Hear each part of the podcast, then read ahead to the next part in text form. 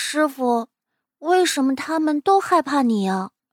为什么那些人都不爱跟我玩？还有，为什么那些女孩子都讨厌我？是我不好吗？宝贝，这么晚了，你怎么还没睡呢？我知道你在等我，但是你也不能等到现在啊，这样对你的身体不好。听话，以后啊早点睡好吗？你的？什么你的呀？这是我哥哥送给我的。你们告诉我这样的事情没有必要生气，没有必要伤心，说我是成年人了。要学会控制自己的情绪，但是成年人就不是人了吗？哼，呸，晦气！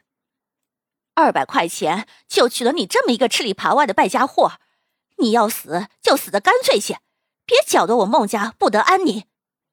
你这个败类，我一定要杀了你！我一定要杀了你！哼。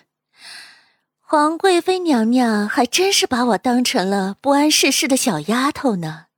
倘若我真的与贵妃娘娘联手，有朝一日我斗赢了皇后，这皇后的位子却只有一个。